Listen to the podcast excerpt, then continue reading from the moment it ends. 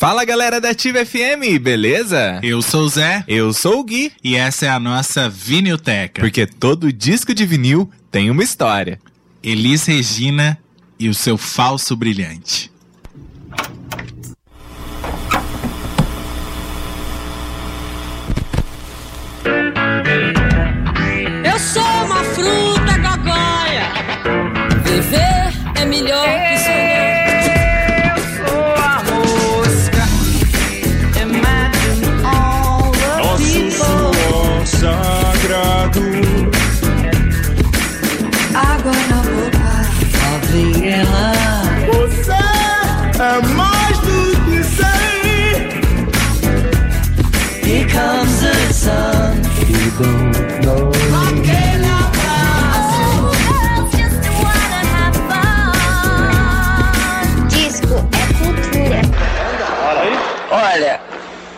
Tô me sentindo muito bem.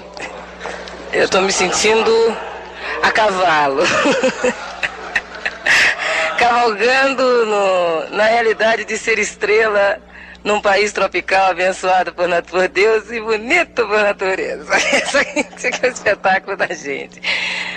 Eu espero que as pessoas se divirtam tanto quanto a gente está se divertindo. Afinal, se a gente não se divertir, o que é que a gente vai fazer?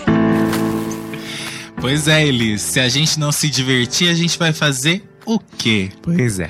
Por isso que a gente tá aqui nessa noite pra gente falar de Falso Brilhante da Elis Regina na Vinilteca, esse programa que relembra grandes discos da história da música mundial. Eu sou José Alno Júnior. E eu sou Gui Colpani, boa noite. Boa noite, a partir de agora a gente fica com você relembrando aí um pedacinho muito importante da história dessa grande figura, essa grande intérprete, né? Uma das mais incríveis do Brasil, se não a mais incrível. Elis Regina. Bom dia, boa tarde, boa noite pra você que ouve a gente no podcast, não é? Aí nas plataformas de streaming. Muito obrigado. Estamos aí alcançando cada vez mais ouvintes. Muito obrigado mesmo pela sua audiência por ficar aqui com a gente. Quer entrar em contato comigo e com o Gui? É só mandar um e-mail canalvinilteca@gmail.com. Hoje a gente tem um orgulho imenso de falar dessa joia rara da música popular brasileira. Eu devo dizer que está no nosso top 10, né, Gui? De Com melhores certeza. discos de todos os tempos. É um orgulho ter esse álbum na coleção. Gente, é um tipo de álbum assim que nem os secos e molhados, que você coloca, ouve ele inteiro e entra em êxtase, sabe? Eu acho que ele está. é, nunca esteve tão entregue. Não é, É, fazendo o seu trabalho e tão disposta e tão versátil, não é como nesse disco O Falso Brilhante. Só que antes da gente falar do disco Falso Brilhante, a gente tem que falar do show né, que originou esse disco aí. Temos que falar lá do ano de 1975. Elis, dessa época, estava muito feliz. Ela estava curtindo um momento de felicidade plena na sua vida pessoal, o que era difícil para Elis. Pois né? é. É, Elis decolou aí para sua definitiva e arrebatadora experiência. 30, ela estava com 30 anos, tinha tido já dois casamentos, estava casada com César Camargo Mariano, tinha dois filhos e já tinha passado poucas e boas na vida dela, não é? E ela se sentia adulta nesse momento dos 30 anos aí e queria se superar, não é? Elis Regina é, sempre sofreu muitas críticas por ser uma pessoa que estava sempre muito exposta, uma pessoa que dava muita entrevista, falava, fa- às vezes falava até demais, tava sempre no holofote, ela sempre estava causando. E isso abria precedentes para críticos, jornalistas, críticos musicais pegarem no pé de Elis. Pois é, chamavam a coitada de manipuladora, de fria, de sem noção. De sem emoção. Sem emoção. Que ela não tinha emoção, né? Que a, a, a Elis. É, o- tinha crítico que dizia que a Elis era muito técnica. Porque ela sempre teve um canto perfeito. Um canto impecável. Tanto nos shows quanto nos discos, você consegue perceber a Elis muito correta na hora de, de cantar. Então diziam que ela era sem emoção, não é? Que ela era mecânica. E Elis queria mudar essa essa, essa imagem que ela tinha dela, que, que, que as pessoas tinham dela. Ela queria expandir os horizontes, ela queria fazer um espetáculo que mostrasse o quanto que ela tinha evoluído artisticamente nesses anos todos de carreira. E queria mostrar que ela era muito mais do que aquela Elis que todo mundo conhecia até aquele momento. Ela queria cantar, ela queria dançar, interpretar, ela queria fazer um big de um espetáculo. E isso aconteceu num momento em que ela criou um escritório, o escritório Trama, né, que era um escritório de produção dela, junto com o irmão dela, em parceria com o irmão dela, o Rogério, que foi uma pessoa que sempre esteve perto da Elis em todos os momentos da carreira dela. E ela achou que tinha que tomar mais conta do, do patrimônio, né? Tomar conta mais do, dos projetos que ela ia fazer, dos projetos que ela não ia fazer, dos shows que ela ia fazer ou não, do quanto que ela precisava de dinheiro ou não precisava de dinheiro, naquele momento que ela queria se reservar à família, ou então ela queria é, estar no palco, né, dando a cara a tapa. Poder criar, né? Eu acho que uma das possibilidades aí que ela ter a sua própria empresa era também de poder colocar a sua inventividade ali em pauta, sem ninguém ficar comendo a orelha dela. Né? Exatamente. Aí ela fez esse, essa parceria com o irmão dela. Ele diz, ó, ele soltava a imaginação criando coisas, viajava e eu botava os pés no chão. Começou a me ouvir mais, às vezes até topava fazer um show comercial para conseguir dinheiro e fazer o que queria. Ela ia à luta do dinheiro. Então o irmão estava sempre com ela ali. Elis, é, agora dona da, da, da, da própria carreira, pensava alto, né? Pois é. Sonhava alto. E ela sonhou alto quando ela pensou em fazer o Falso Brilhante. Ela queria fazer um espetáculo que contasse a carreira dela, que falasse também do momento político que o Brasil estava vivendo. E ela queria é, cantar, uh, além de compositores que ela achasse que seria bom para a carreira dela. Ela também queria resgatar músicas que fizeram parte da vida dela durante todos esses anos de carreira. Ela investiu todo o dinheiro que ela tinha nesse espetáculo, O Falso Brilhante. Investiu tudo mesmo, chegou até a vender imóveis para arrecadar uma grana forte para preparar esse espetáculo. Que não, ela sabia que para fazer tudo aquilo que ela tinha em mente, tudo que ela queria, não seria barato colocar um espetáculo. A gente vai falar sobre a produção, enfim, é, seria um espetáculo caro. Então ela precisava de dinheiro. Ia ser o primeiro espetáculo que essa empresa Trama iria produzir. É, o César o César Camargo Mariano, marido dela, também estava nessa empreitada. Ele iria fazer toda a parte musical do show, com certeza. Eli saiu atrás de um diretor que pudesse fazer junto com ela esse espetáculo. Ela chamou uma amiga dela chamada Orfila, que era um amigo, uma amiga dela desde do, dos tempos da, da Joatinga, chamou essa amiga aí para produção. Rogério Costa, o irmão, estava junto com ela. E aí ela foi atrás de um diretor. Falou com o Chico de Assis, Ademar Guerra, Silnei Siqueira, recusaram o convite ou então estavam ocupados. Só que aí o Silnei indicou a, a vizinha dele, que era atriz. Miriam Muniz, casada com o ator Silvio Zilber, e ela comandava o Centro de Estudos Macunaíma. Macunaíma, se não me engano, existe até hoje, que é uma escola de, de teatro conceituadíssima, que tem história na, na, em São Paulo. E aí chamaram Miriam Muniz, né, pra dirigir eles. Quando as duas trocaram os primeiros olhares ali, quem tinha sensibilidade, que estava na sala, percebeu que aquela relação ia dar muito pano pra manga. Porque eram duas mulheres muito fortes, duas mulheres explosivas, duas mulheres talentosíssimas e cheia de monstrinhos na cabeça. Porque Elisa era assim, né? Elis tinha muitos monstrinhos ali na cabeça dela. Elis sempre foi uma pessoa, a, apesar de na imprensa ela mostrar que ela era uma pessoa super. É, certa do que ela estava falando, né? É, certeza absoluta do que ela estava falando.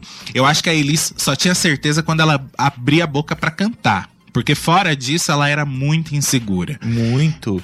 Tanto que dá pra perceber nas entrevistas dela o, o quanto que a Elis pensa pra falar, as pausas longas que ela dá é exatamente pra ela entender aquilo que ela tá falando, né? Pra não falar nada errado.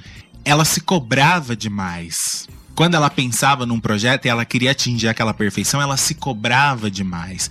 Ela passou a vida toda dela. Tanto que quando ela faleceu nos- no começo dos anos 80, ela faleceu ali insegura com tudo que estava acontecendo, né? Com o casamento desfeito, se ela queria ou não namorar aquele cara que ela tava namorando naquele momento, se ela iria se ela tava afim de lançar um novo disco ou não, se o espetáculo que ela tinha feito anteriormente tinha sido legal ou não pra ela, se é, tinha sido bom pra ela ter filhos ou não. Então, assim, ela tava sempre se questionando, sempre se questionando de peixes, né? Então a cabeça dela voava longe. E esse processo do falso brilhante, ainda mais com a Miriam Muniz, foi um processo de muita intensidade pra Elis Regina. O nome do projeto, eles sentaram, todos, a, a equipe, a Miriam Muniz, toda a equipe se sentou e começaram aí a bolar o projeto, o roteiro. A Elis queria que o show se chamasse Falso Brilhante. Ah, mas por que Falso Brilhante? Primeiro que vem da- do bolero Dois Pra Lá, Dois Pra Cá, do Aldir Blanc, que a Elis já tinha gravado. No dedo um falso brilhante, brincos iguais ao colar. Lembram, né? Eles diziam o seguinte: não há brilhante mais falso que a vida de artista. Então era isso que ela queria dizer quando ela pôs o nome de falso brilhante. Ela queria dizer que a carreira dela, a vida dela como artista não tinha nada de glamurosa. Muito pelo contrário. Era, Era- uma vida de luta, Pois é. era uma vida de, de, de descobrimentos, era uma vida de questionamentos, né? E ela era uma pessoa como qualquer outra. Não tinha nada de glamour na vida de artista de Elis Regina. E naquele momento, 1975, a ditadura estava comendo solta. Então estava muito difícil ser artista no Brasil. Eu acho que vocês conseguem ter uma ideia do que é um cenário onde é difícil ser artista nesse país. Não estamos muito diferentes hoje. Tá bem difícil ser artista nesse momento no Brasil. E em 75 também tava. Por causa da ditadura, é, por causa da censura, porque os artistas sabiam de tudo que estava acontecendo. 1975 ali, muita gente sendo exilada, muita gente indo embora, muito artista fora do Brasil. Então Elis queria mostrar o momento do artista no Brasil, o artista brasileiro naquele momento que era um falso brilhante. Vamos já para a primeira música e a gente continua a falar. Vamos para Como Nossos Pais, que é a música que abre esse disco. É o seguinte, Belchior é, foi extremamente ajudado por Elis Regina é, por causa desse espetáculo e por causa desse disco. Contamos pra vocês no, que a no, no- no episódio que a gente falou sobre o Belchior que Elis é, Belchior estava acompanhando o ensaio, lembra? De Vinícius de Moraes. No mesmo prédio onde Elis também tinha um estúdio, eles acabaram se encontrando. Elis levou Belchior lá pra casa dele e falou: Olha, eu tô montando um espetáculo assim assado, e aí eu queria ver umas músicas suas, né? É, pra eu escolher, pra ver se alguma eu coloco no meu espetáculo. E Elis ouviu a fita inteira, com praticamente todas as músicas que tinham no disco Alucinação, desceu a escada e disse: Olha, eu quero duas músicas, Como Nossos Pais e Velha Roupa Colorida. E Como Nossos Pais é a música que abre o disco.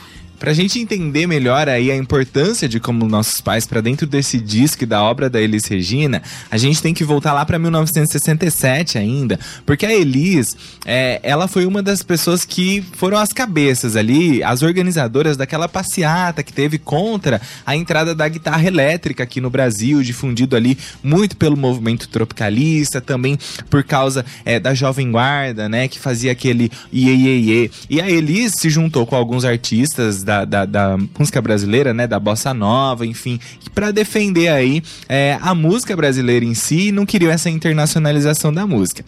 Tá, tem essa imagem da, Liz, da, da Elis protestando contra a guitarra elétrica, beleza? Tem Contra o aquela, rock and roll. aquela história toda que ela obrigou Gil, é, Gilberto Gil a participar também. Gil era apaixonado por Elis e decidiu ir pra não desapontar a Elis, mas ele achava uma babaquice aquilo tudo. Elis estava protestando contra a Jovem Guarda e também contra o tropicalismo que estava nascendo e a tal da guitarra elétrica, como o Gui falou. É, ela e um grupo de artistas achavam que estava desvirtuando brazucas. E menos de 10 anos depois, Elis já mudaria completamente de opinião e abriria o seu disco de 1975 exatamente com rock, com uma levada blues também, que é a música Como Nossos Pais, aí de autoria do Belchior.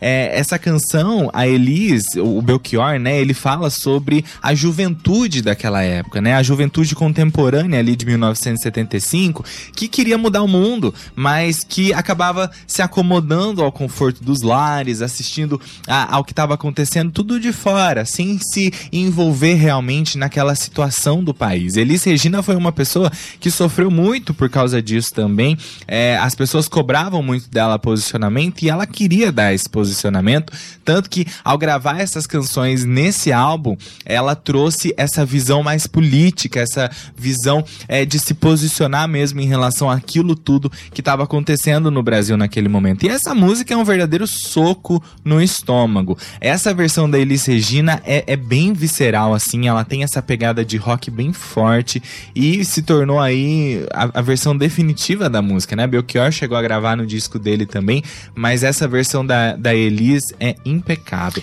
Elis pôs muito peso, os, os músicos também puseram muito peso nessa música, né? E, e tornou ela muito mais pungente, muito mais forte do que aquela versão mais amena que era característica da obra do Belchior. Essa música no show Falso Brilhante, ela era uma das últimas a, que a Elis cantava, porque ela sintetiza e sinte- sintetizava o que o show, o espetáculo Falso Brilhante significava ali para ela naquele momento, né? Toda essa busca e essa luta por ideais para poder sair dessa comodidade, de- desse comodismo e também mostrando para eles que ela queria falar mais do que só cantar. O Brasil teve um grupo forte de jovens que lutou contra a ditadura desde 1964 até ali o AI-5. Mas depois muita coisa se perdeu, porque aquilo que era um regime virou uma ditadura mesmo. Você não podia protestar, você não podia cobrar nada, você não podia falar mal do governo, porque o couro tava comendo. Você era preso, você era torturado e tudo mais. E a sensação que ficava era que a geração estava realmente acomodada, vendo tudo que estava acontecendo de braços eh, cruzados. E era essa imagem que o Be que Belchior tinha e essa imagem que Elis tinha também. Mas no próximo bloco a gente vai falar o como que essa música pode ser atual para esse momento e para vários momentos. Inclusive é atual para minha geração Pois dos é. anos 80, que Pouca hoje em dia mudou. não tem ideologia e nem luta por mais nada.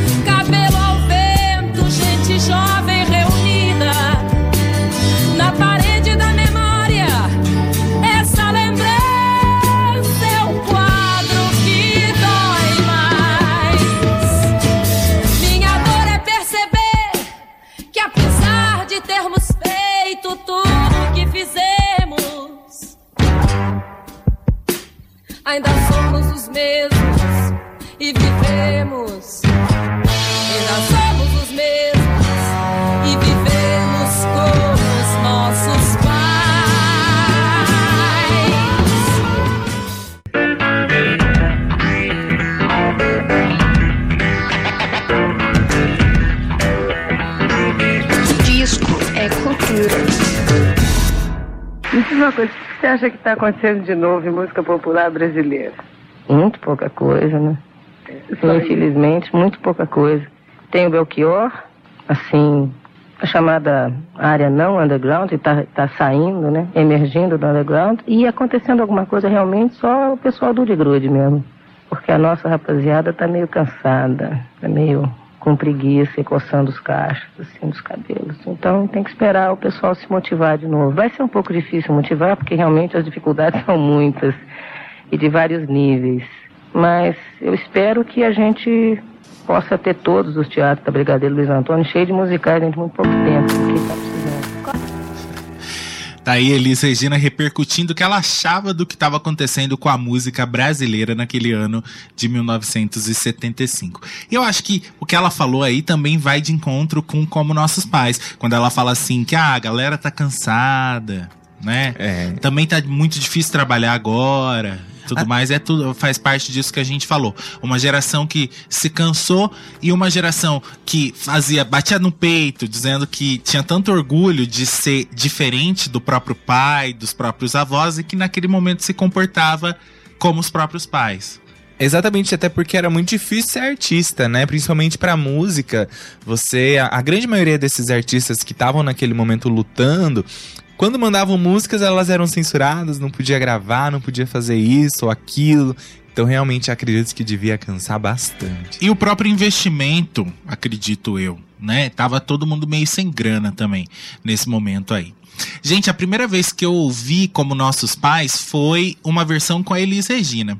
Eu era adolescente de ficar muito atrás de televisão. Hoje em dia eu nem tenho tempo de assistir televisão, mas naquela época eu assistia muita televisão. E a primeira vez que eu ouvi foi na novela Estrela Guia. No primeiro capítulo tem uma cena lindíssima com a Maite Proença, inclusive, e, e aí toca essa música. E quando eu ouvi, era como se Elias tivesse voltado e gravado uma coisa nova porque eu nunca tinha ouvido como nossos pais. E eu fiquei louco atrás daquela música.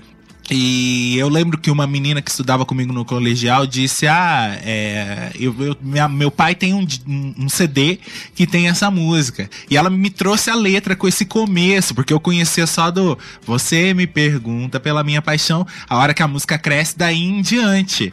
Eu não, não conheci o começo. Não quero lhe falar, meu grande amor. Quando eu conheci, então, aí eu me derreti inteiro com como nossos pais. E aí o que eu falei, que ela é atual pra. É, as gerações vão passando e a gente vai se acomodando, infelizmente.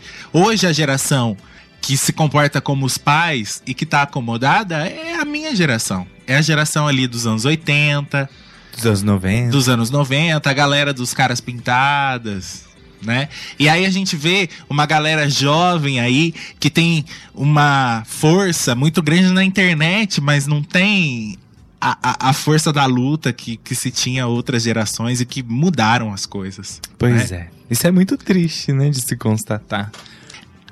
Esse show foi tão grande que tinha um momento que tinham 70 pessoas no palco. Entre músicos, entre atores também. é, tinha uma galera da produção, era uma galera imensa que ficava no palco ali. Elis queria. O que, que veio na cabeça dela e que foi aceito pela galera ali que fez o projeto junto com ela, por toda a produção, é que ela queria misturar os a- a- a- elementos circenses com a sua história de vida e a carga política que iria ter para criticar a ditadura militar. E ela não tinha medo de apostar nesses sonhos delas e tudo mais. Então, ela seguiu com esse projeto.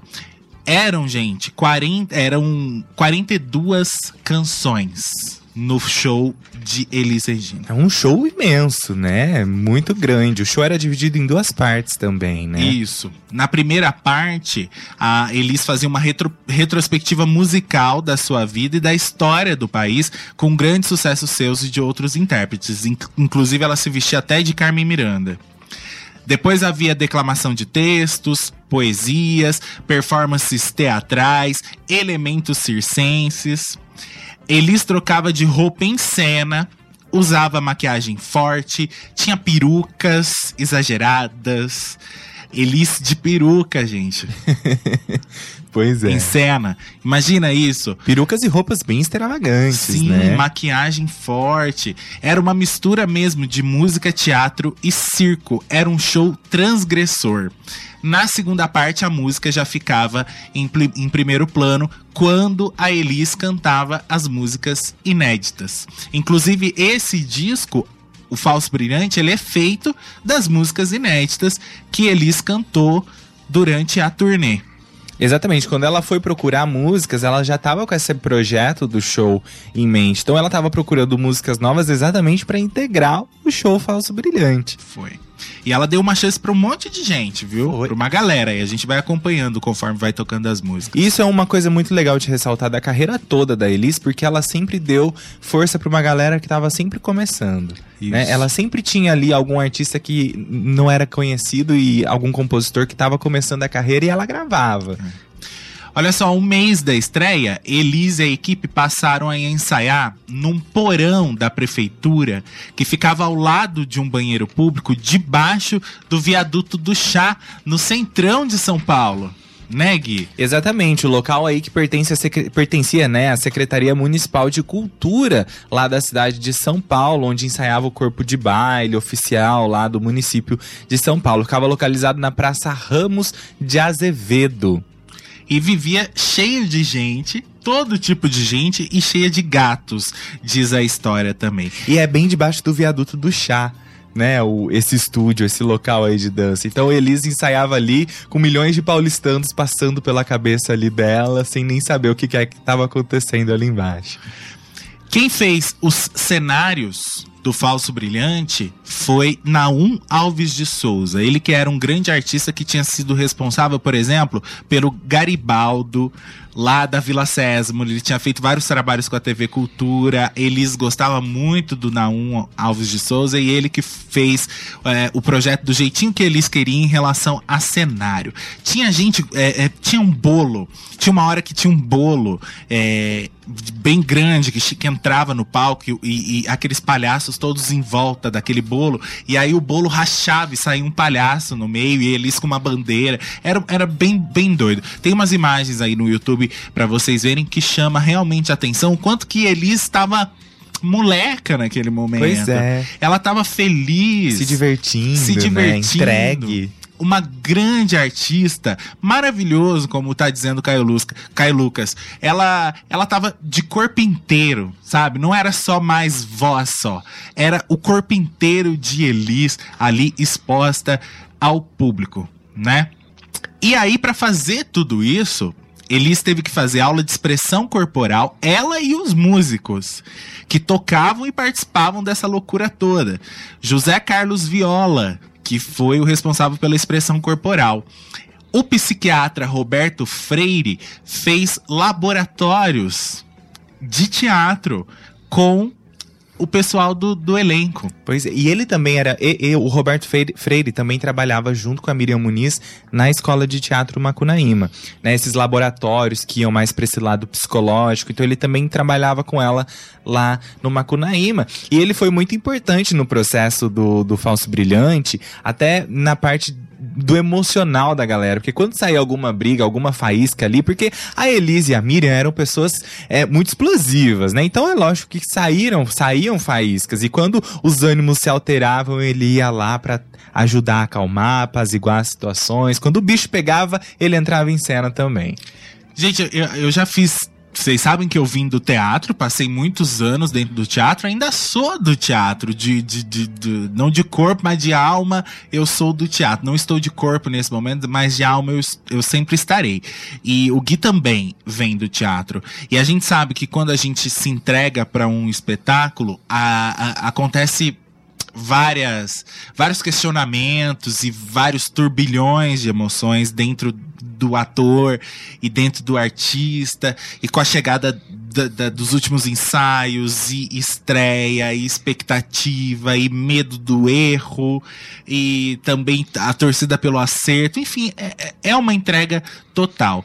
É, é você se sentir nu é, de alma quando você tá no palco. Exatamente. e é exatamente isso que, que Elis estava passando. Elis e os músicos. Então, por isso que eles faziam esses laboratórios. Os laboratórios que a gente faz no teatro também, né? E Nossa, que- de laboratório eu entendo. E que servem exatamente pra gente confrontar todas essas coisas que estão dentro da gente, que às vezes podem até atrapalhar o, o nosso processo artístico. Exatamente. É pra você se soltar, pra você se descobrir, pra você entrar em contato com coisas dolorosas e mandar elas embora, tudo isso. E a Mira Muniz fazia exercícios de sensibilização teatral também com esse grupo. Então vocês estão vendo que era mais do que só canto, era era vida de artista mesmo nesse momento. Inclusive, Elis, é, Mira Muniz conta que Elis estava sempre, é, às vezes, muito insegura. Então Elis chegava e não dava tudo que ela podia dar no ensaio. E tinha ensaio que ela vinha e ela dava até mais do que ela precisava. E deixava todo mundo deslumbrado. E um dia Elisa apareceu insegura num dos ensaios e dizia que não conseguia cantar, que ela estava travada. Ela abria a boca para cantar e não conseguia cantar. E a gente sabe, é, é, a gente sabe que isso era é, psicológico. Não tinha nada a ver com, com físico. Era psicológico isso. Então ela subiu numa mesa, todos os músicos, a equipe toda ficou em volta dela, cantando, cantando muito alto, muito alto e puxando ela para ela para ela cantar, cantando alto e, e tentando puxá-la para cantar, ela dizendo que não conseguia, que não conseguia. Aí todo mundo começou a dar força para ela, pedindo para ela cantar mais alto, mais alto, até que a Miriam Olha isso, como é que era psicológico. Saiu e lá da rua gritava pra ela que ela queria ouvi-la cantar de lá. Eu quero ouvir você cantar daqui. E eles foi se soltando, foi se soltando. As pessoas na rua abriam as janelas para ver o que estava acontecendo. Um, um, lugar de muito fluxo ali de pessoas. E eles destravou, caiu em cima da mesa e chorou. Chorou, chorou. Miriam diz que Elis precisava de alguém que gritasse mais alto que ela, que impusesse mais forte que ela quando fosse preciso. Pois é. Porque Elis era uma pimentinha, ela tinha uma personalidade muito forte. E Miriam Muniz conseguiu domar a fera, né? E Elis pôde, enfim, entregar tudo que ela que ela tinha. E, e, e, estamos falando de crises do falso brilhante, mas essas crises de Elisa aconteceram durante toda a carreira dela. Essas crises de insegurança, de achar que não estava pronta, de achar que não é boa cantora. Imagina. é. Ela nem precisava ter esse tipo de crise, né, gente? Vamos lá, Gui, falar da segunda música? Se Belchior ficou feliz de ter uma música abrindo o disco da Elis Regina, ele ficou mais feliz ainda de ter duas, né? Uma em seguida da outra. Porque a que vem em sequência de Como Nossos Pais é exatamente a música que seria ali, tipo, uma continuação da, da própria, que é Velha Roupa Colorida, né? Que traz também esse sentido de uma juventude que é, perdeu aí a sua vontade de lutar, uma juventude que teve que crescer, que viu as mudanças acontecerem, né? Que precisa, a, além de tudo, rejuvenescer também e tirar aquela roupa antiga do passado que não cabe mais para poder seguir em frente, para poder continuar vivendo a sua vida. É, essa música aí é composição do grande Belchior. É, eu acho que é uma das mais antológicas também da carreira dele. E o que a gente tem que dizer é que essa distou ainda mais daquilo que foi feito no Alucinação do Belchior. Porque Elis trans... é, Belchior cantava essa música, essa letra como se fosse um lamento, não é? E aqui Elis transformou num rock. Era um rock da pesada, inclusive. A mesma Elis que anos atrás estava lá protestando contra a guitarra. Pois é. É, e, uma coisa interessante também da, da, gente mencionar é que a gente vai falar sobre os espetáculos, as apresentações, mas a Elis fez muitos shows, muitos mesmo. Então, quando ela foi gravar esse disco, ela ainda estava nesse processo de apresentar o espetáculo Falso Brilhante. E ela já estava é, até com uma certa rouquidão na voz para cantar, porque era um, um, uma sequência muito intensa ali, vários dias na semana, onde ela estava entregue a, a esse disco, a esse projeto, né? Então, quando ela foi gravar o disco, ela já estava um pouco cansada, com a voz mais arranhada. Então, nessa música, principalmente, é onde a, a gente percebe mais essa rouquidão na voz da Elisa, exatamente porque ela canta com sangue nos olhos. Essa aí... música exigia, tinha um tom muito alto, né? Exatamente, era uma música com um tom muito alto e acabava exigindo muito da voz voz dela. Quando a Elis gravou a primeira vez, ela ouviu, não gostou do resultado e pediu para deixar a canção por último, para eles fi- finalizarem as outras músicas e depois retornarem para ela. Depois de gravar todas as músicas, é, o Marco Mazzola, né, a Elis falou pro Marco Mazzola que queria gravar a canção de uma vez só. Marco Mazzola, produtor do disco. Depois a gente vai falar mais sobre essa produção do disco que foi um pouco confusa. E aí Elis queria gravar isso de uma vez só com os músicos. Ela então entrou na cabine separada dos músicos, respirou fundo e cantou. Fechou os olhos, não piscou, os punhos cerrados na hora de cantar. Era como se a Elis estivesse possuída. E dá pra sentir isso na letra, da, na- com ela cantando a música, né? Essa visceralidade, essa verdade que ela impõe. E ali dentro da cabine, os músicos vendo aquela cena toda acontecendo, quando ela chegou no fim, terminou de cantar, que ela abriu os olhos, a técnica inteira tava de boca aberta, olhando para aquela Elis que tava mais estrábica do que nunca, né? Porque ela tinha colocado todo o sangue, toda a revolta dela ali naquele momento. Elis era estrábica, só que ela ficava estrábica só em momentos de grande emoção. É, é, quando ela se sentia envergonhada, por exemplo, era batata. Elis ia ficar estrábica, ou então muito ansiosa, ela ficava estrábica. E nesse momento ela estava mais estrábica do que nunca, conta a equipe, conta os músicos, né? E é legal porque todo mundo conhecia muito bem a Elis, né? Então eles sabiam identificar ali a, a expressão corporal dela, a maneira dela agir, de se comportar. Então todo mundo percebeu que tinha sido um grande momento, todo mundo ficou feliz, se abraçaram, pularam de alegria mesmo com essa gravação da Elis. uma das gravações mais bonitas da história da música no Brasil, na minha opinião, é algo que me arrepia da cabeça aos pés e quando ela foi usada para finalizar o filme Elis, aquele filme conhecido que virou série também, da Globo Filmes, né, que todo mundo já deve ter visto. Cara, no cinema foi assim de me arrepiar mesmo, de me arrepiar demais e, e me emocionar demais aquele som no cinema e a atriz interpretando Elise de maneira tão bonita no final daquele filme. Cara, foi forte. É, e, eu, e eu acho que Velha Roupa Colorida não tá por acaso logo depois de Como Nossos Pais no disco.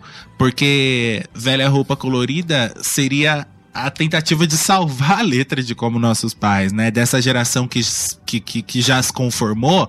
Agora vem o pedido de não. É, vamos, vamos, vamos se abrir para o novo. Tem mudanças aí para acontecer, grandes mudanças vão acontecer. Vamos rejuvenescer outra vez. É- é Esse pensamento do passado, ele não serve mais para vocês, conclamando a juventude a pular para uma próxima etapa. Oh.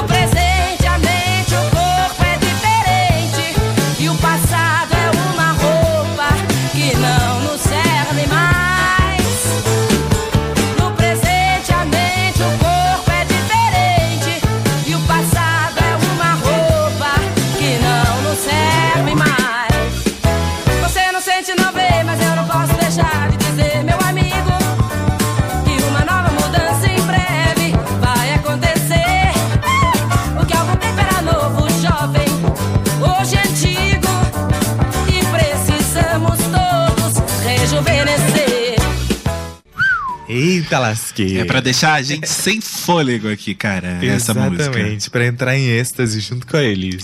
Gente, tem algumas palavras da Miriam Muniz que ela contou no livro Furacão Elis e são palavras muito bonitas para vocês entenderem esse processo.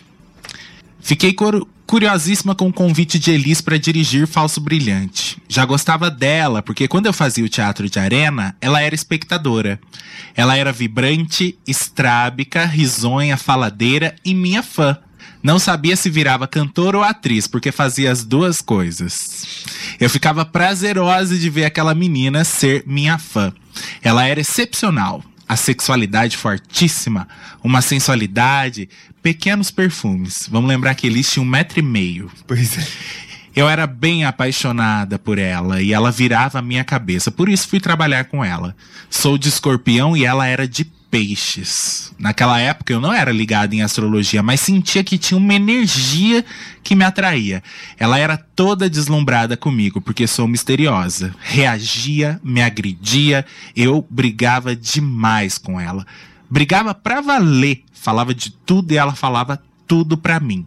Era uma relação que parecia uma dinamite. Eu dinamitando e ela acontecendo. Quando acabou, eu estava completamente enlouquecida, disse Mira Muniz. Imagina como é que foi isso. Um processo intenso. Um né? encontro de duas potências. Ô, potência, mas é verdade. duas grandes potências ali. De duas grandes mulheres. Penetrei na intimidade de Elis. Fui na casa dela, vi a relação dela com o marido, com os filhos, muito parecida comigo. Uma mulher que adorava ser dona de casa. Nos ensaios lá no porão, ela organizou uma cozinha para ficar mais barato e uma cozinheira. Ela é quem dava as ordens e na hora do jantar fritava bife. Vocês conseguem imaginar isso? Elis Regina fritando bife pros músicos dela? Pois é, isso acontecia. Tinha prazer de servir as pessoas, de dar de comer, coisa de gaúcho, de italiano, de português. Fiquei quatro meses vendo ela cantar na minha frente só pra mim. Imagina que prazer. Se eu começasse a botar defeito, a criticar mais ou querer mais, ela sabia que podia, mas às vezes chegava um dia qualquer e ela vinha. Dava tudo. Forte, né? Total, que é um depoimento bonito, né? O roteiro foi indo, ela foi se sentindo, se interessando, se apaixonando, tendo prazer. Dizia no começo do trabalho que estava travada. Tinha tido problemas na separação do primeiro marido. Tinha um filho de 5 anos que o marido mandava buscar com a polícia em São Paulo. Ele sentava no meu colo no teatro, mas do lado da mãe era um tormento. E ela continua, acho que a parte mais bonita da- da- do depoimento dela. Eles tinham uma luz. De vez em quando, nesses quatro meses de ensaio, pintava essa luz. E quando eu via a Elis toda iluminada, me dava um prazer. Me dava uma vontade de ir lá, levantar, aplaudir, agradecer, beijar. Essa artista foi fazendo e dando todo o seu colorido e se divertia demais, porque eu gostava de dar risada. Tinha um lado assim, que era uma perfeita bruxinha boa e má de que o artista precisa. A Elis foi uma coisa bonita na minha vida. Ela diz que o roteiro de Falso Brilhante foi criado na mesa por todo mundo. Ela coordenando, porque ela nunca tinha feito isso antes, mas- ela conseguiu e também aprendia junto com eles. E aí, pra terminar, era difícil. Fiquei só até 10 dias depois da estreia. Aí não fui mais. Nunca mais. Como tinha ficado contente com o resultado artístico e o problema do dinheiro foi uma briga, preferi não ir. A Miriam Muniz, depois de um tempo, entrou na justiça contra Elis Regina. Porque ela achava que não tinha ganhado tudo que ela merecia ganhar pelo trabalho que ela tinha sido feito. Porque o show foi um verdadeiro sucesso. Mais do que qualquer pessoa poderia imaginar naquele momento. Nem a própria Elis poderia imaginar naquele momento. Pois é, era uma aposta que poderia ter dado errado e poderia ter dado muito certo, né? Ela diz: ganhei pouquíssimo. Poderia ter ganho uma casa pra morar que ainda não tenho, aos 53 anos. Isso aqui na época do Furacão Elis. Poderia ter sentado a minha bunda pra poder trabalhar sem pagar aluguel, mas soube depois que ela falava assim toda noite: paguem a Miriam Muniz.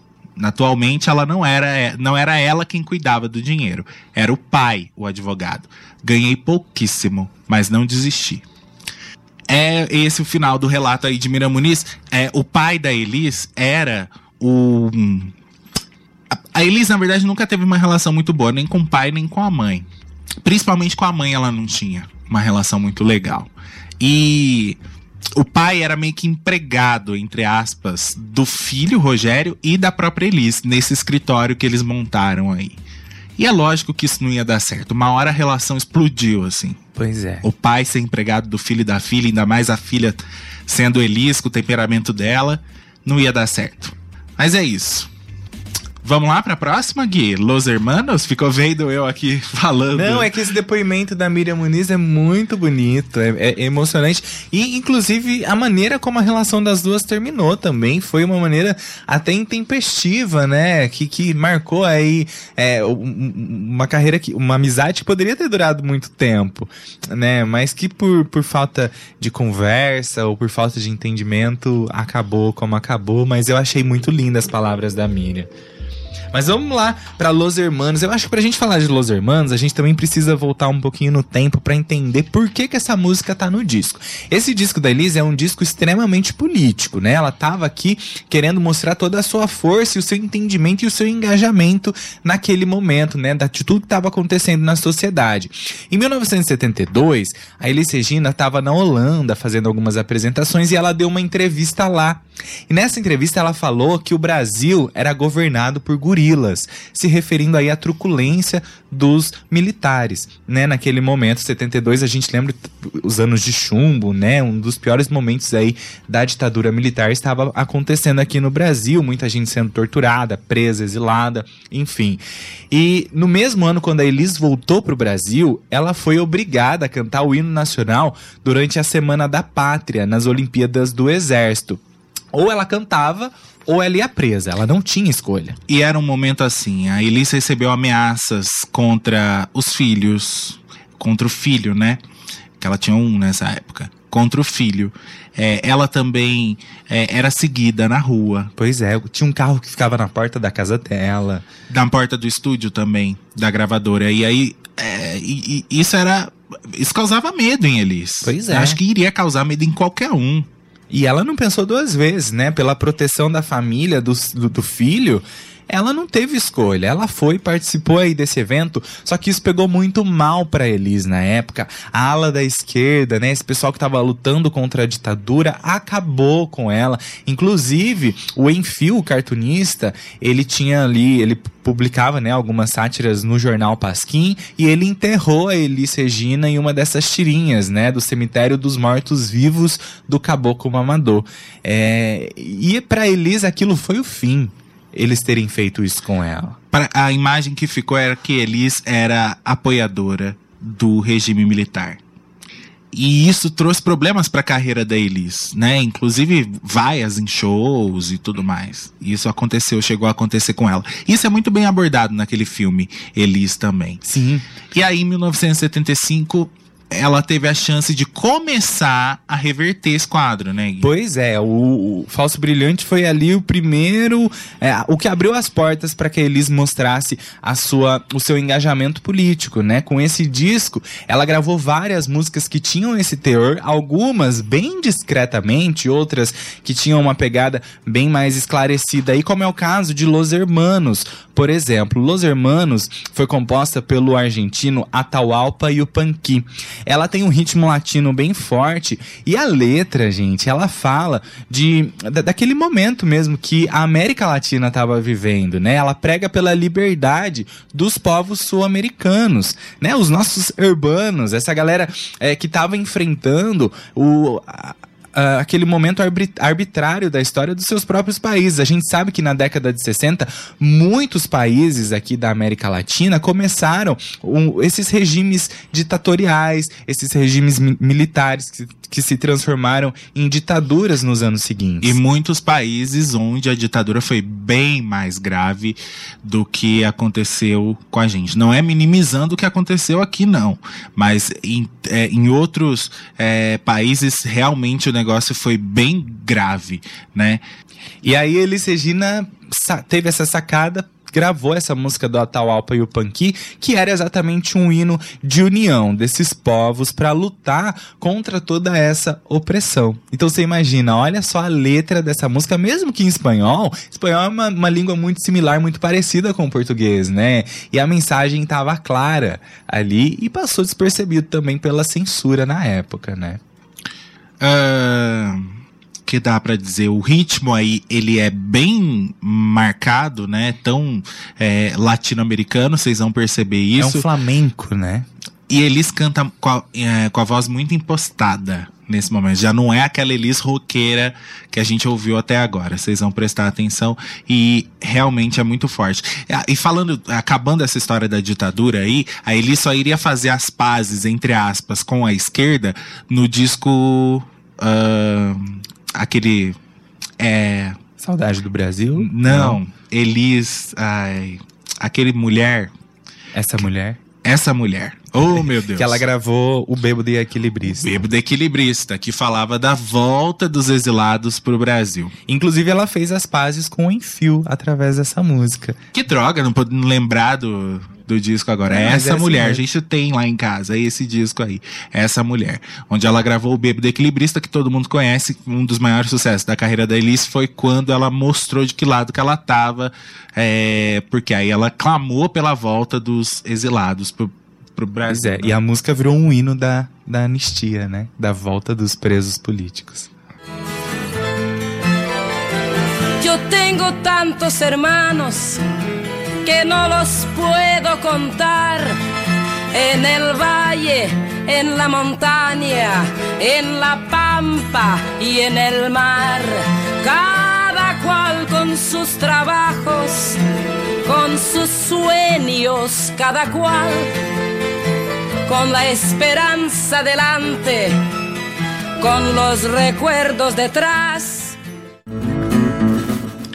Eu tenho tantos irmãos que não os posso contar, no vale, na montanha, no pampa e no mar, cada qual com seus trabalhos, com seus sonhos, cada qual, com a esperança diante, com as lembranças de trás. Eu tenho tantos irmãos que não os posso contar. E assim segue. A letra eu acho que é, não é difícil de entender o, a- a- o, o que diz aí em português, né? Pois é, e no final a Elis canta aí, né? É, Eu tenho uma amiga que se chama Liberdade, Eu tenho uma é? irmã. Uma irmã. Eu tenho tantos irmãos que não os posso contar e uma irmã muito formosa que se chama Liberdade. Pois é, a mensagem tá bem clara.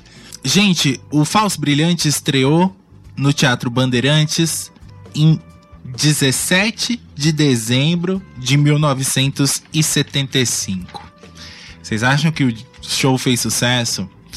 Elis ficou 14 meses em cartaz. Ela se apresentava cinco vezes por semana, sempre com casa lotada. Teve dia que o espetáculo foi assistido por mais de mil pessoas. Esse Teatro Bandeirantes, ele tinha uma capacidade ali de cadeiras para mil pessoas. Então você imagina mil pessoas todo dia te assistindo e dias que isso transbordava, né? Tinham mais de mil pessoas te assistindo.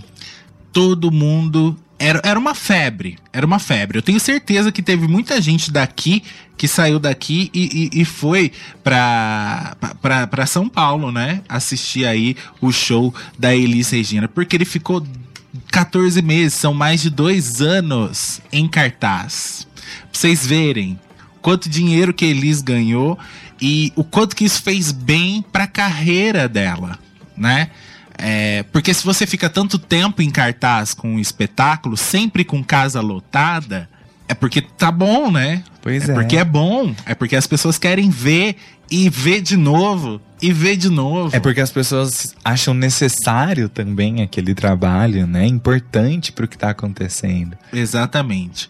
Olha só que beleza. Então, acho que foi um dos momentos mais importantes da carreira da Elisa. Aí o que que acontece? Tem muita gente que diz que aquilo que era feito no show não chega nem perto com aquilo que é feito no disco. É evidente, lógico, eram 42 músicas. Do disco ficaram 32 de fora. Eram 42 músicas e o figurino e Elisa andando pela plateia e com aqueles figurinos é, deslumbrantes e carregando chapéu com pena. Vocês viram as fotos que a gente chegou a divulgar aí, né? E se você olhar é, Falso Brilhante, show Falso Brilhante no Google, você vai ver um monte de imagens assim, com uma Elis completamente diferente daquela que a gente conhece, da época lá de Águas de Março e tudo mais. Ó, o Michael mandou, inclusive, algumas fotos aqui, né? Depois você manda, manda pra, pra Cida, pra Cida ver. Eu vou mandar. É realmente impressionante. É, é lindo, gente. Queria ver. Queria ver. não existe um DVD oficial, uma gravação oficial. Isso tinha que ser gravado ao vivo, em imagem e som, né? Mas estamos falando de 1975, 76. Não foi possível. Existe sim algumas imagens, mas não é de, do, do, do show completo e tudo mais. Então, é. Que pena, ficou na memória das pessoas aí. O Beto tá dizendo aqui que ele tem um DVD com alguns vídeos do Falso Brilhante. Isso, existe DVDs, inclusive oficial. Hoje a gente tava dando uma olhada nesses vídeos, viu, Beto? E aí, realmente, mas não há esse show completo, né? Não houve essa preocupação em filmar tudo, é, em gravar isso ao vivo e lançar num disco duplo, triplo que fosse, né? É. Não houve essa, essa preocupação. Mas vamos lá para a próxima música? Vamos pra próxima que também é outra música em espanhol. Elis puxou aí a dobradinha, dessa vez graças a la vida. Não é. Não. Não é graças à la vida. Ah, é que aqui no roteiro tava graças é, a la não, vida. é um por todos agora. Oh, Eu falei, eu falei que vinha em seguida, né? Mas não vem. Graças à La Vida tá no lado B. Tá mesmo. Ela é um por todos. É, é, vamos lá. então. Perdi até o rumo da meada. Mas Um por Todos também é uma música que a gente vai parar pra pensar e analisar, que também é uma crítica ali bem irônica à ditadura militar, né? Uma letra composta pelo João Bosco e o Aldir Blanc, que eram compositores muito recorrentes na obra da Elis Regina até então, caras que não poderiam faltar de jeito nenhum é, nesse novo aí trabalho dela. A música, ela é, tem uma mistura de ritmos, né? E traz aí o lema dos três mosqueteiros para falar mais uma vez sobre união, um por todos e todos por um, né? É, essa música ela é, incentiva exatamente a união entre a sociedade brasileira e a classe artística daquele momento. Uma coisa que era fundamental, que era de extrema precisão para poder se lutar contra o regime vigente, contra tudo que estava acontecendo de ruim no país naquele momento, né? Para tirar aquele medo que estava em cima da cabeça das pessoas. E, e também para trazer de volta quem acabou abaixando a cabeça para a ditadura militar em algum determinado momento, exatamente por não conseguir mais lutar, por não conseguir ir à frente.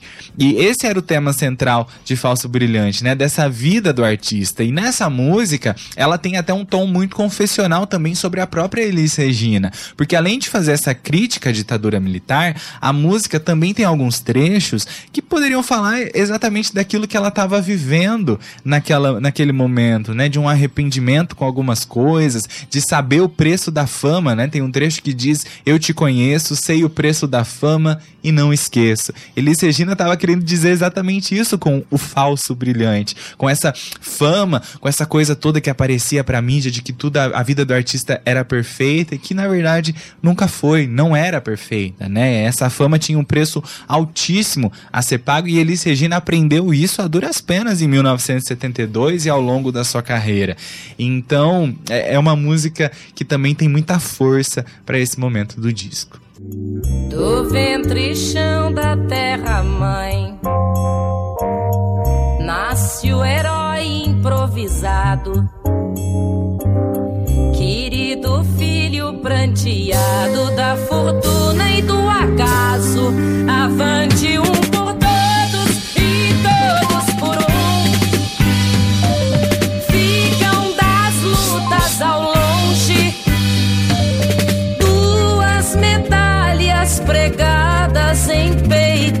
bronze. Forte e emblemático isso de, num período de ditadura, eu lavo as mãos. Pôncio Côncio pilhado em flagrante, lavo as mãos e prossigo adiante. Eu por mim mesma, todos por mim, meu oportuno herói. Era, precisava ter coragem pra cantar isso, viu? Exatamente, e é impressionante que isso passou muito despercebido pela, pela censura, né? Ah, então, né? Eles implicavam com coisas tão bestas, tão Mas- pequenas. Mas eu acho que essa daqui, se fosse incomodar alguém, não iria incomodar nem a censura, iria incomodar a classe. A classe artística faz sentido. É. Mas vamos lá. Vamos finalizar já o lado A com fascinação. Fascinação. Eu acho que é, é- é uma das músicas mais fantásticas da carreira da Elis. Essa música é muito antiga, muito antiga. Ela foi composta pelo músico italiano é, Dante Pilade Marchetti no ano de 1905. Ela era uma valsa, né? Isso. Era uma valsa, ela nasceu sem letra. Ela se popularizou é, em em 1940, na França, quando ela ganhou letra pelo Maurice Feraldi. Será isso? Forrod. Como? Forrod. Maurice de Forrod. Maurice Forrod. Ele tá brincando, gente. Ele tá brincando. Não, deve ser algo parecido Tá. com isso. É Maurice, ele que compôs, é, ele fez a letra em cima dessa melodia que há quase 40 anos já era famosa na França. Aqui no Brasil, ela apareceu primeiro na voz de Carlos Galhardo, cantando forte, muito forte. É, era um cantor com uma voz grossa. Quem fez a tradução foi Armando Lousada. E aí Elis trouxe esse clássico para esse disco como um momento de amor mesmo do, do show. Era um momento de apaziguar. Era aquele momento das músicas inéditas e ele estava mais tranquilo e queria cantar uma música de amor. E ela escolheu essa beleza de fascinação onde Elis eh, degusta cada palavra para cantar. E nessa época essa música tocou muito porque ela foi pra novela. Ela foi pra O Casarão. Lembra de O Casarão, Eli? Cida, Rose Bordin, será que lembra? O Casarão, essa novela aí é, estrelada pelo Paulo Gracindo e pela Yara Cortes, era o tema deles. O Casarão era uma, uma novela do Lauro César Muniz que tinham três fases tinha a fase é, atual de 76, na época, né? Que era Paulo Gracindo e Yara Cortes. E depois outros atores fazendo eles mais jovens, ma- ma- mais adultos e, e o- mais jovens. Então, é, foi uma novela bem confusa, porque ao mesmo, era exibido ao, ao mesmo tempo as três fases. Então, o público não entendeu muito quem era quem, o que estava acontecendo, porque a história ia pra frente, ia pra trás, ia pro atual, voltava pro passado, e o povo não entendeu muito. Mas essa música fez muito sucesso porque tocava na novela das oito todos os dias. O Eli tá dizendo pra não chamar ele de velho. Uma, uma conjunção artística aí de Elis e seu marido, César Camargo Mariano. Aliás, tem até relatos de que nesses momentos mais apaixonados do show Falso Brilhante, Elis cantava olhando diretamente pro César Camargo Mariano. Ela tava muito apaixonada naquele momento. Que o público né? ficava até meio constrangido de ver que ali tava rolando um, um processo de muita intimidade entre os dois. Cara, eu sempre gostei muito da relação de Elis com César Camargo Mariano, porque César fez muito bem pra carreira de Elis também. Ele deu vários caminhos musicais perfeitos pra ela e foi parceiro dela até onde deu e gosto da história dos dois, apesar de que também não foi um casamento que durou muito, muito, né? Logo eles iriam se separar, mas gostava da influência que César Camargo Mariano tinha ali é, em Elis, é, na vida de Elis, na- principalmente na carreira de Elis. Vamos ouvir, depois a gente vai pro intervalinho, daqui a pouco a gente volta. Segura a emoção, porque fascinação, meu, é de uma beleza. O teu corpo é luz, sedução, poema divino, cheio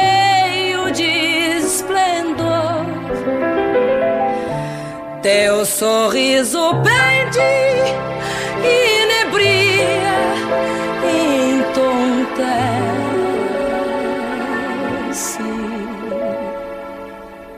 És fascinação. Disco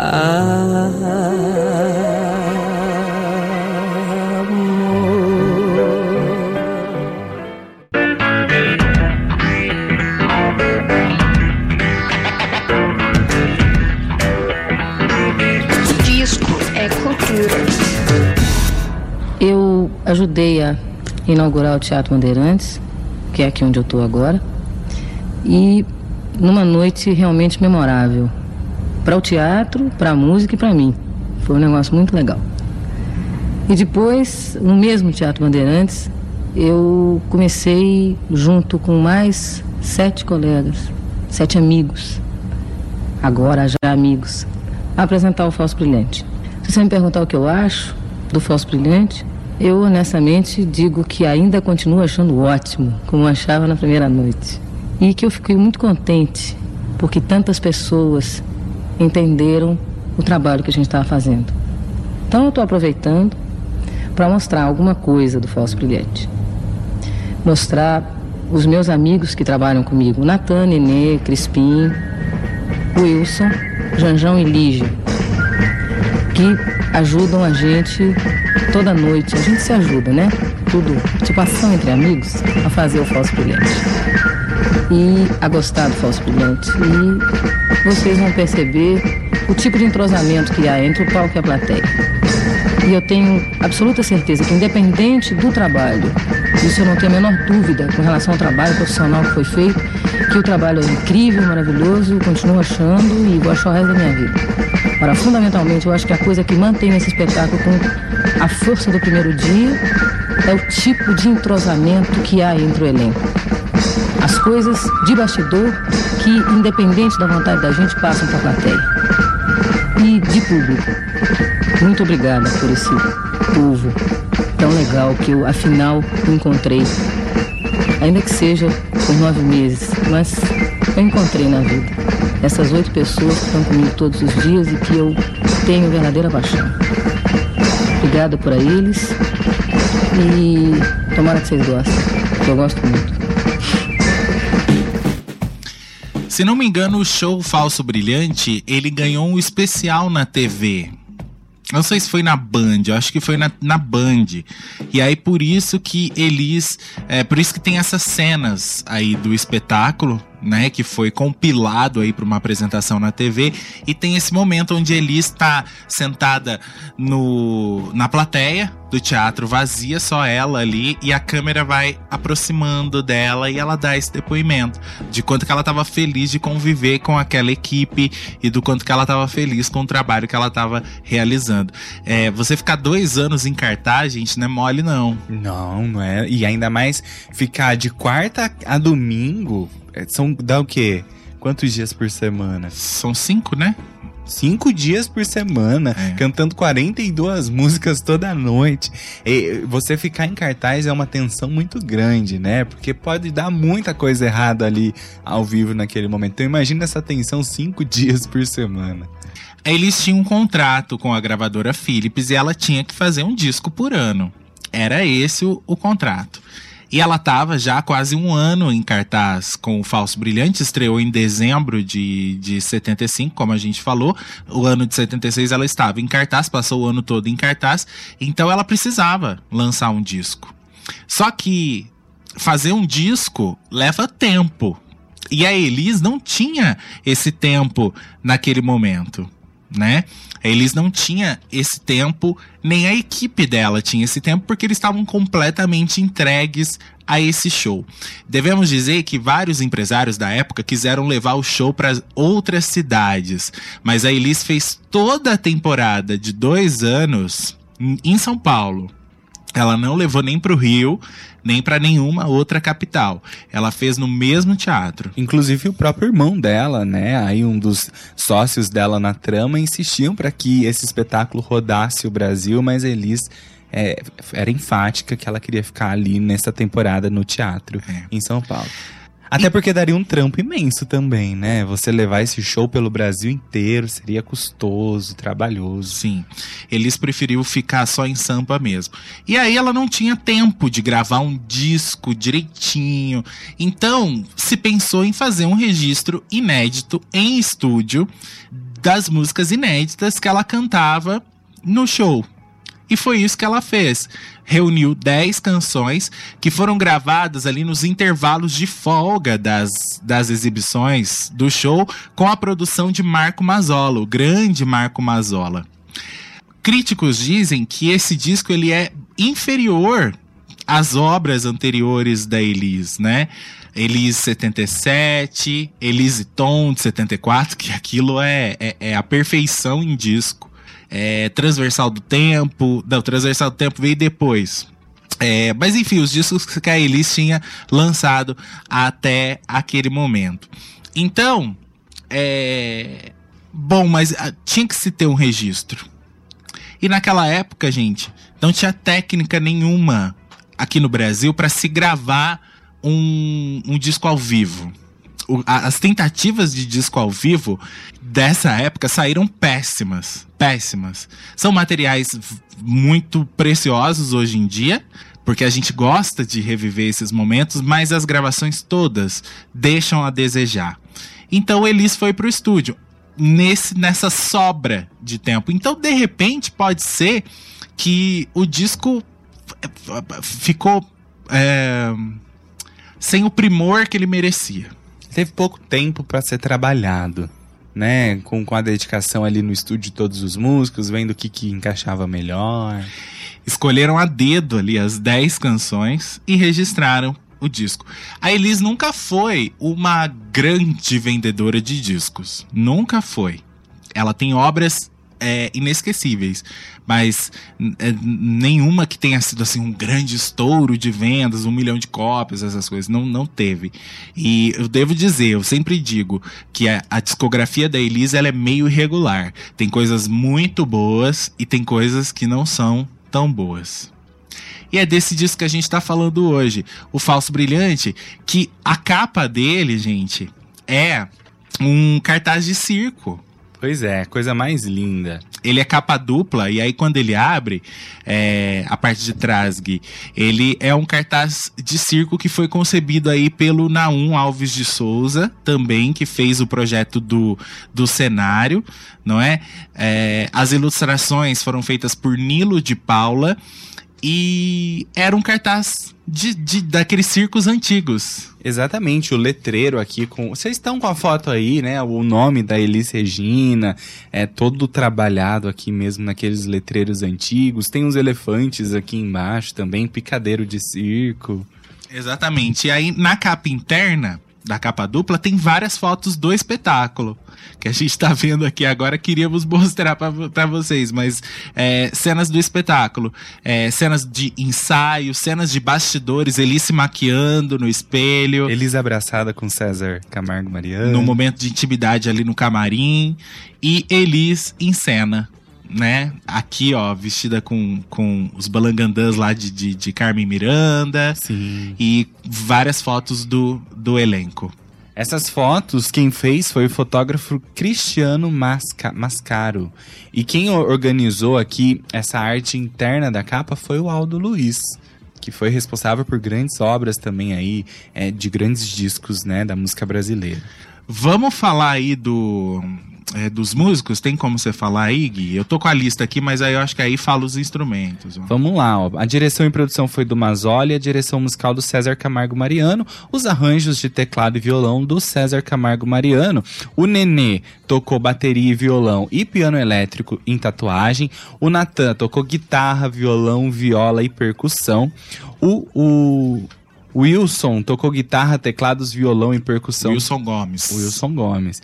E o Crispim também aí tocou guitarra, teclado, violão e percussão. Era o Crispim Deucistia. E aí o disco foi lançado em 16 canais pela Fonogram, pelo selo Philips. Esse disco foi gravado em dois dias de folga que eles tinham e a equipe, segunda e terças-feiras, sem ensaio, sem descanso físico e sem descanso vocal para eles. Pois é. Então, quando você vai analisar mais tecnicamente, né? A gente nem manja muito disso, mas os críticos que são chatos pra caramba e manjam dessa coisa técnica acham que o disco fica a desejar. Eu a- a- amo que esse disco exista porque é um registro do que ele estava fazendo naquela época. Né? Eu, eu também acho. Eu acho incrível, assim. Pra mim, não tem. eu- os críticos na época exigiam da Elis muita técnica. eh, Diziam que ela tinha muita técnica e pouca emoção. Nesse disco, embora cansada ali, tendo pouco tempo pra gravar, eu já acho que ela entregou muita emoção. E a técnica não, não, não faz. é, não- tem precisão de estar ali, sabe? Porque a emoção toma conta de tudo. E até essa coisa da voz dela tá mais rouca, enfim. Eu, eu acho um disco, pra mim, assim, incrível. Vamos ouvir Jardins de Infância, que é uma música de João Bosco e Aldir Blanc, que abre o lado B. É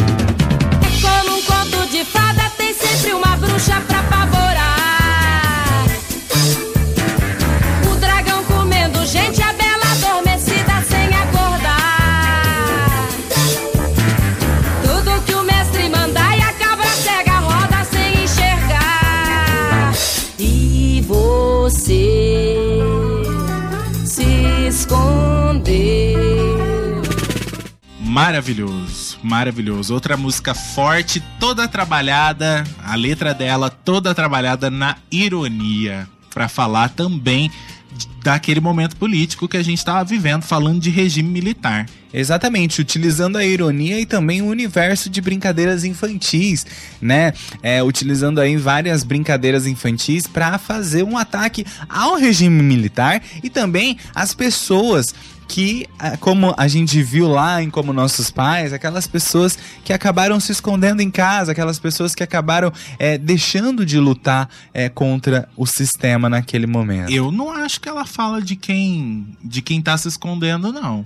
Acho que ela fala da, da, da, da, da violência geral que estava acontecendo naquele momento, viu? Então, é, é que tem algum, algum, alguns trechos que, pra mim, dão muito a entender isso, né? Ela mostra como está a situação, é, que há, há o perigo, há a, a, a bruxa do conto de fadas, o dragão comendo gente, e ela diz também, né, que você se escondeu, você se esqueceu, ou você vive o faz de conta, diz que é de mentira, e briga até cair, e brinca até cair, né? Você fica aí nesse faz de conta mais uma hora, isso vai se voltar contra você. Então eu acho que ela mostra a, a música, né? Essa intenção aí do Aldir Blanc, pra mim fica parecendo essa intenção de mostrar que o perigo tava ali e que tem gente que tá vivendo é, sem entender o que tá acontecendo. É tipo, você vai descer pra brincar ou não? Pois a é. brincadeira é. essa. Olho, olha o bobo na berlinda, olha o pau no gato, polícia e ladrão. Tem carniça e palmatória bem no teu portão. Acho muito forte isso aqui. E aí ela fala: você vive o faz de conta, diz que é de mentira, brinca até cair.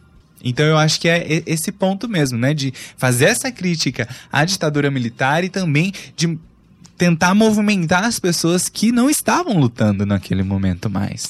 Gosto muito dessa letra, dessa maneira que aí que a gente tá explicando, e também do tom de perigo que tem essa. de, de- de inflamação que tem essa melodia. Pois é. E me lembra muito melodias de Chico Buarque, como por exemplo é, Acorda Amor, que tem também essa pegada de perigo, de sensação de perigo ali, de, de algo que está rondando você nesse Eu momento. acho que o mais claro aí de exemplo, mas aí pro, pro, pro, pro, pro extremo, Pro é extremo. construção. Construção, total.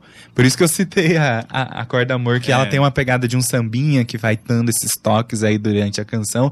Mas realmente, construção tem muito essa coisa de do, do perigo te rondando. Uhum. É exatamente essa sensação que eu tenho. Aí na sequência vem Quero, que é uma das coisas mais bonitas, tanto em melodia quanto em letra. Thomas Roth, que compôs isso. Pois é, Elis lançando mais um novo compositor aí na To- área. Thomas Roth, aquele do SBT mesmo, que foi jurado de programas do SBT. Vira e mexe, Thomas Roth aparece por aí. Ele que é, é, produtor de discos também, né? Thomas Roth compôs Quero. E a gente pode falar que é o mesmo tema de Casa no Campo. É. Lembra de Casa no Campo, né? Que Elis lançou em 72, uma das mais conhecidas da carreira dela também, que já mar- pegava aquela fase em que Elis foi pro sítio. Né? Isso mostra também é, no, no, no filme, né? Quando Elis decidiu sair da cidade e quis se resguardar, foi pro sítio, nesse período que ela tava já com César Camargo Mariano, é, foi criar os filhos. E tem aquela cena maravilhosa no filme, né? Onde no galinheiro, tinha galinha lá no sítio, no galinheiro estão os discos de ouro da Elis, né? Pois é. É, o fato dela ganhar discos de ouro já mostra que ela vendeu pelo menos 100 mil cópias, É, né? pois é. Mas nunca foi uma marca muito expressiva. Mas eu acho muito legal também é, é, é, a temática dessa música, porque é, vai de encontro a- ao tema do disco, né? Porque todo artista também quer ter o seu momento. Quer ter o seu momento pra relaxar, pra ter paz, pra fugir dessa loucura que é a vida dos artistas no dia a dia de shows, no dia a dia de gravação, de trabalho, de tudo isso. Pois é, e aí a letra é bem lúdica nesse sentido. Vocês vão perceber. E daqui a pouco a gente já volta. Vamos ouvir, é, pra vocês entenderem do que a gente tá falando. Presta atenção na letra, vamos deixar de surpresa aí pra quem não conhece a música. E presta atenção nessa flauta doce no coro que acontece é, nessa música, que é de uma suavidade incrível. Eu acho que vindo depois de Jardins de Infância, que a gente falou agora, que é a mais pesada, e antecedendo Graças à la Vida, que é outro tema né, sul-americano, onde fala também da ditadura acontecendo nos países latinos. Uma nuvem branca sem pó nem fumaça.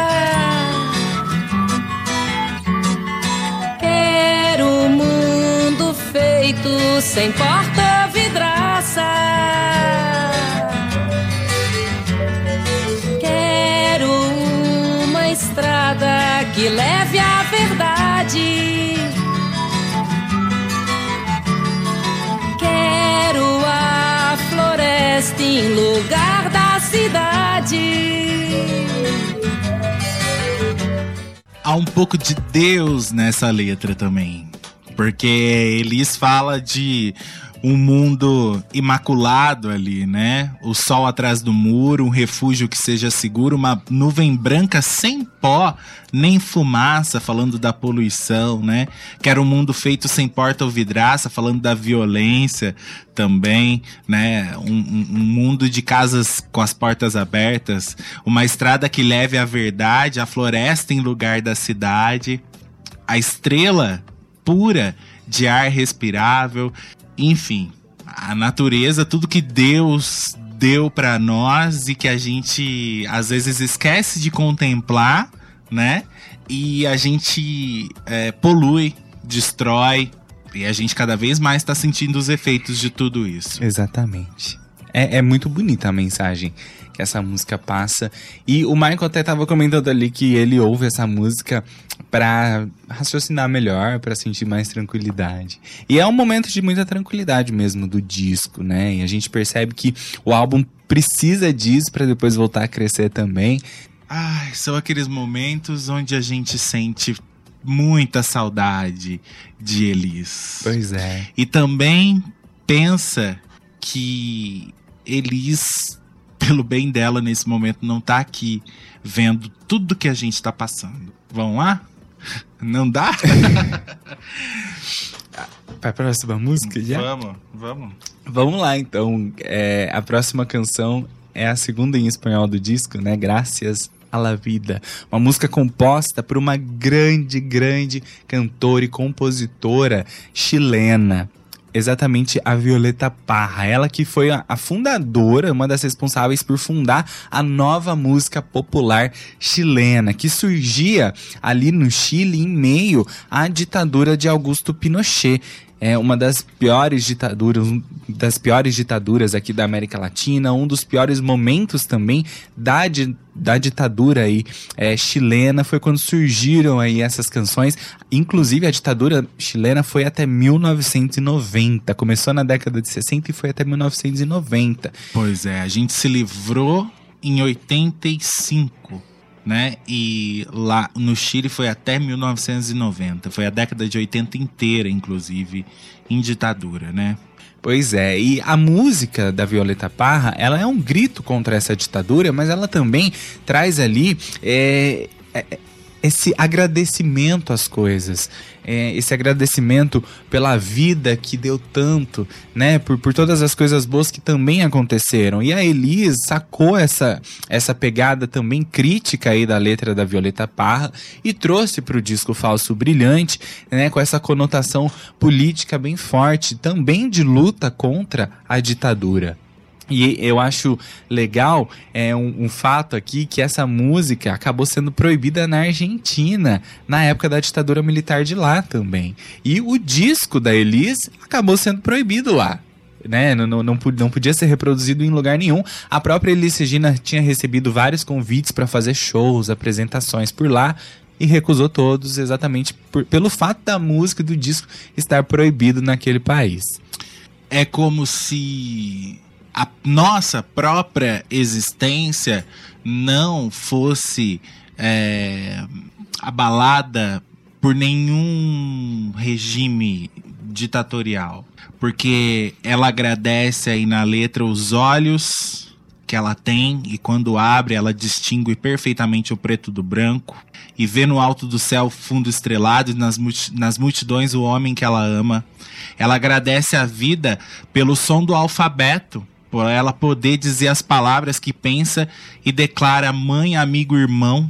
E a luz iluminando o caminho da alma de quem estou amando. Ela agradece também a marcha dos pés, mesmo que cansados, porque com eles é, ela andou cidades e postas, praias e desertos, montanhas e planícies, e a sua casa, sua rua e seu pátio. Ela agradece também o coração que ela tem, que agita o corpo quando ela olha o fruto do cérebro humano, o, o bom tão longe do mal, olha o fundo dos seus olhos claros, falando de amor aí. E também agradece o riso e o pranto, porque assim eu distingo fortuna de falência, os dois materiais que formam o meu canto, e o canto de vocês, que é o mesmo canto, e o canto de todos, que é o meu próprio canto. Gente, é lindo. Então, por mais que o regime seja duro, por mais que a vida seja dura, tem coisas que ninguém pode tirar de nós. Nossos pés, por mais cansados que estejam de caminhar, às vezes no fogo são nossos pés. E eles nos levam. Gracias a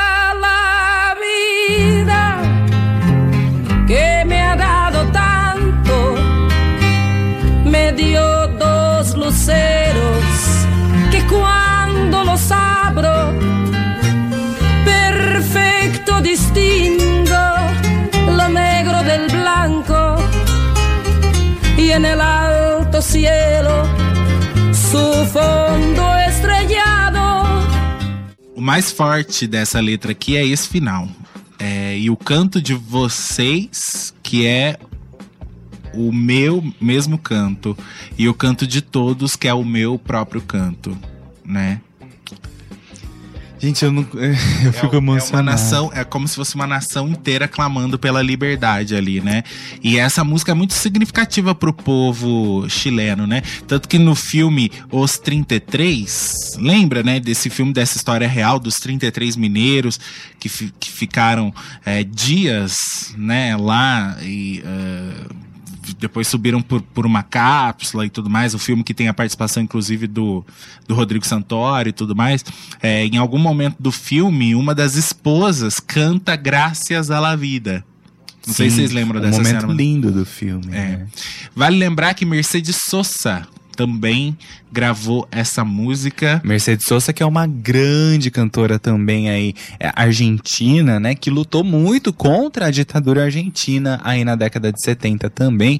Mercedes Sosa participou de vários discos do Milton Nascimento, fez muitos, muitos trabalhos aqui no Brasil, né? Muitas apresentações também.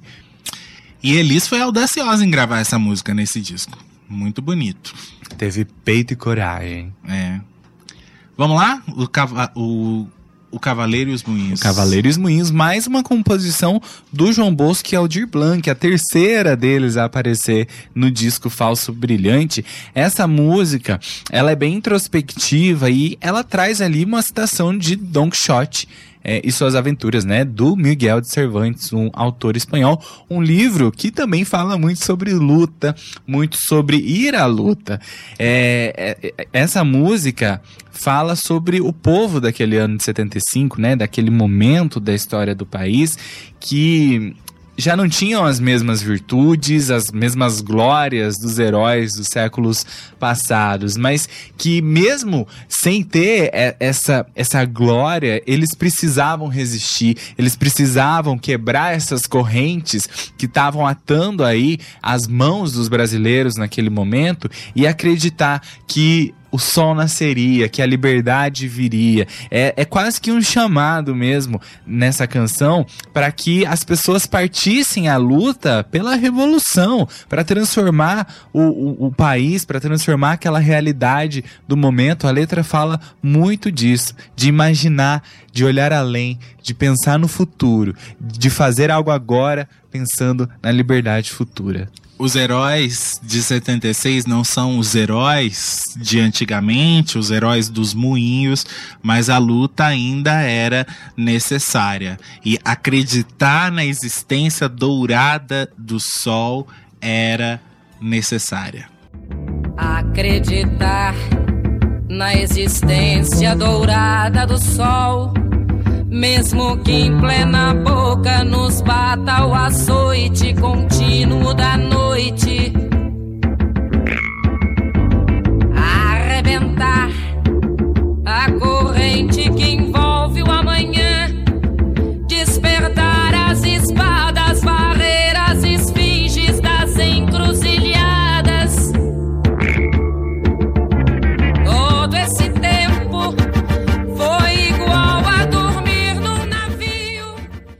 Lá para a última música, onde se mostra aí todo o talento de César Camargo Mariano e Elis do jeito que a gente aprendeu a ouvir Elis. Elis sentimental e cantando baixo se fosse preciso, mas chegando aonde ela queria chegar, com toda a potência vocal daquela mulher de um metro e meio, da Pimentinha.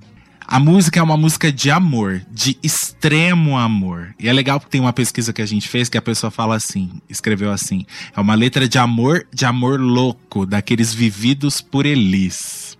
E é verdade. Só que se engana quem pensa que ela não tem um teor político, porque essa música saiu da peça Calabar, O Elogio da Traição. Peça aí ah, de Chico Buarque e, é, Rui e Rui Guerra, que foi censurada pela ditadura militar por completo. Depois foi liberada ali com algumas restrições. Até o início dos anos 80 era proibido tocar é, é, em, em qualquer assunto em cima de Calabar o elogio da traição. A história da peça se passava num Brasil holandês do século 17, mas ela fazia analogia ao regime militar. Falava de privação de liberdade e de injustiça política.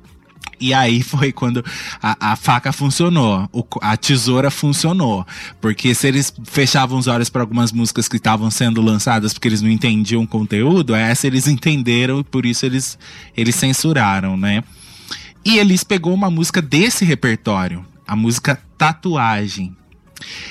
Olha só que legal isso aqui, gente. O Gui, o Gui falou que em Fascinação, ela, a- o, o César Camargo Mariano ficava no piano e Elis cantava olhando pra ele. Tatuagem também. Diz que o próprio público ficava até constrangido com tamanho, com tamanha intensidade, intimidade que rolava, troca que rolava entre os dois naquele momento. Os dois estavam vivendo uma paixão arrebatadora, né? Elis entregue totalmente a ele e ele a ela. Tatuagem fala da forte paixão de uma jovem pelo seu amor, pelo seu namorado, que a faz querer fixar é, ele nela como se fosse uma, uma tatuagem, né? Eu quero me bordar no seu corpo feito tatuagem. Exatamente. Quero porque ela quer se fixar no corpo dele como se fosse uma tatuagem. Entrega total, total. daquelas entregas que Elis sempre viveu e que às vezes não fazia bem pra ela, né? Amor louco. Porque a, des- a destruía também, né? Vamos lá? Ouvir? Bora. Tatuagem é a última do disco. E que encerra em grande estilo, né? Mesmo com uma música que seja um pouco mais lentinha, é grandiosa. Quero ficar no teu corpo, feito tatuagem, que é pra te dar coragem pra seguir viagem quando a noite vem.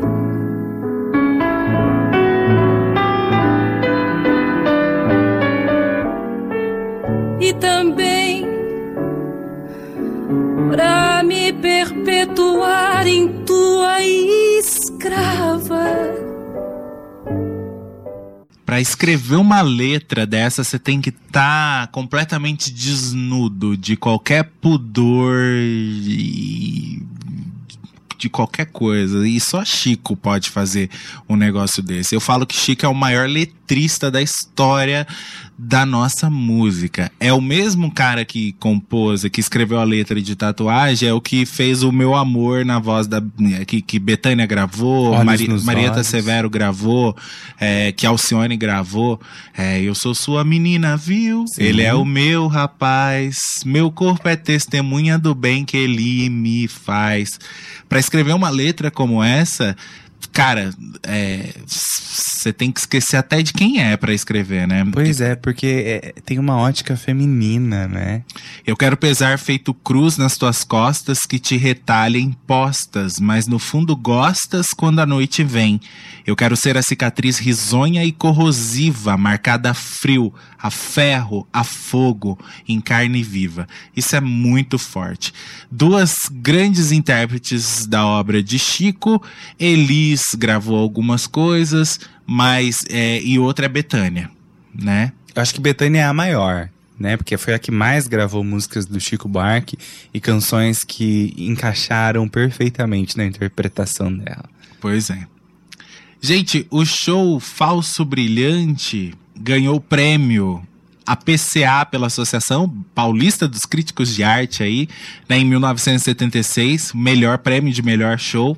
Ficou 14 meses em cartaz. A última apresentação aconteceu no dia 18 de fevereiro de 1977. Lembra? Começou em dezembro de 75, terminou em 18 de fevereiro de 1977. Foram 257 apresentações do Falso Brilhante. Ele foi visto por 280 mil pessoas.